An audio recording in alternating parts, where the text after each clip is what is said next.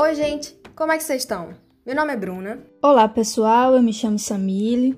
E tá começando mais um OcoCast. Nesse episódio, nós vamos conversar um pouco sobre os mitos e verdades que envolvem o cigarro eletrônico. Bora lá testar o conhecimento de vocês? Bom, uma das falas mais comuns que a gente encontra por aí é que o cigarro eletrônico ajuda a parar de fumar. E aí, Sami, você acha que isso é mito ou verdade? E vocês aí de casa? Esse é mito dos grandes, viu, Bruna? O cigarro eletrônico também tem nicotina, então a dependência permanece. E segundo a Anvisa, não há comprovação de que os cigarros eletrônicos ajudem a interromper um vício.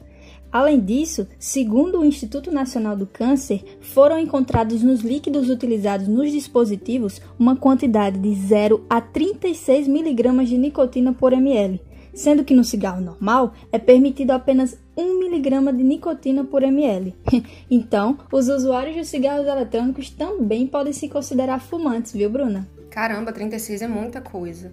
Isso faz cair por terra aquela teoria de que o cigarro eletrônico não vicia, né? Parece que vicia sim. Pois é, mas eu agora vou lançar uma polêmica, viu? Eu quero saber se é mito ou verdade que o cigarro eletrônico tem os mesmos componentes que o cigarro comum que, é que você me diz, Bruna? Ah, isso é mito. O cigarro eletrônico não tem o alcatrão, por exemplo, que a gente vê no cigarro comum, e também não passa pela tão temida combustão. Mas mesmo assim, ele possui várias substâncias tóxicas que prejudicam a saúde. Em relação a esses compostos, a gente sabe que ao tragar, os vapers absorvem vapores que são gerados a partir de soluções, conhecidas como e-liquids ou e-juices. E essas soluções contêm solventes de várias naturezas além, claro, da nicotina, da água, dos aromatizantes e diversos outros aditivos. Os solventes mais populares utilizados em e-liquid são a glicerina e o propileno glicol. Quando submetidos a altas temperaturas para vaporização, têm um alto potencial de produção de compostos carbonílicos tóxicos, como o formaldeído, o acetaldeído, a acroleína e a acetona. Essas substâncias, apesar de terem sido encontradas em teores até 450 vezes menores do que nos cigarros regulares, ainda são classificadas como citotóxicas, carcinogênicas, irritantes, causadoras de enfisema pulmonar e dermatite.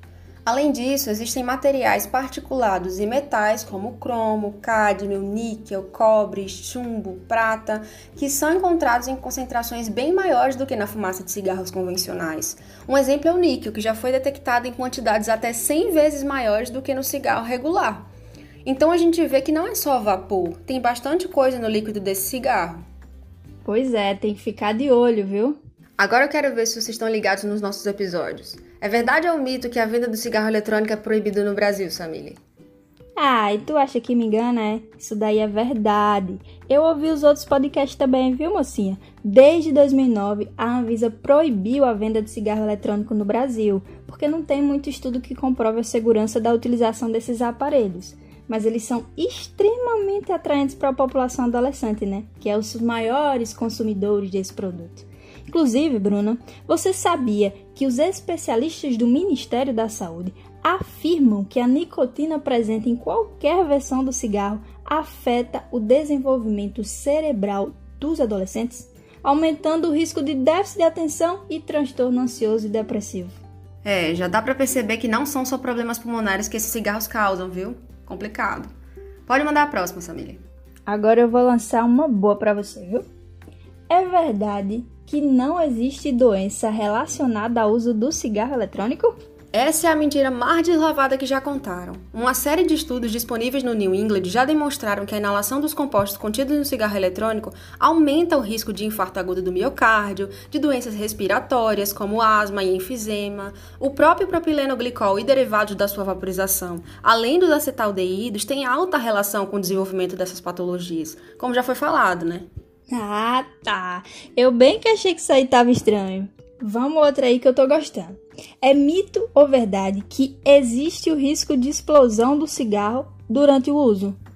Isso é verdade, viu? Além do cigarro eletrônico poder causar intoxicação, existe ainda o risco de explosão, por mais que baixo, mas ainda existe. Vê só, em um estudo sobre a composição do vapor e danos à saúde, elaborado pelo INCA e o Ministério da Saúde, ficaram comprovados casos de explosões com danos físicos aos materiais e às vítimas, sendo as principais causas os problemas com a bateria do cigarro. Mais uma vez, isso coloca em questão se vale realmente a pena usar esse produto, né?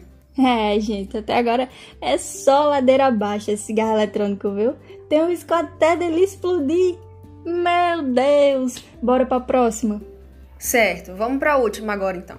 O cigarro eletrônico não polui o meio ambiente. Mito ou verdade? Eita, essa daí você me pegou, viu, Bruna? Mas assim, eu vou dizer que é mito. Só que, em defesa do cigarro eletrônico, primeiramente, diferente do cigarro tradicional, ele não queima o tabaco, né? Então ele não vai produzir o monóxido de carbono que a gente sabe que é altamente poluente. E, além disso, os cigarros eletrônicos são reutilizáveis, então eu só preciso de um refil para que ele funcione. E aí ele não vai produzir aquela bituca de cigarro convencional que a gente conhece. Só que quando os aditivos do produto são aquecidos, formam um vapor cheio de substância que pode sim prejudicar o meio ambiente.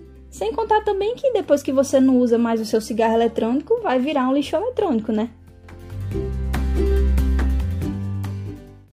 Bom, pessoal, depois de tanta conversa, a gente chega ao fim de mais um episódio. A gente percebeu aqui, né, que esse assunto tem muitas nuances, pontos positivos, pontos negativos, pontos que ainda precisam de esclarecimento científico, que a gente ainda segue em busca de respostas, mas de cara a gente consegue ver também que existem muitos malefícios associados ao uso desse cigarro, e não só dele, mas também do cigarro comum. Então aqui a gente deixa expresso a nossa recomendação de que não sejam utilizados nem o cigarro eletrônico, nem o cigarro cigarro comum, porque de forma alguma uma fumaça no seu pulmão pode fazer qualquer bem, né? A gente espera que tenha ajudado vocês a desconstruírem esses mitos e tenha ensinado um pouco mais sobre os cigarros eletrônicos.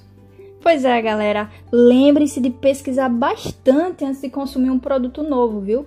E em fontes confiáveis, para que vocês não sejam enganados. Se cuidem e até a próxima. O Oncocast agradece pela audiência. Até a próxima, pessoal!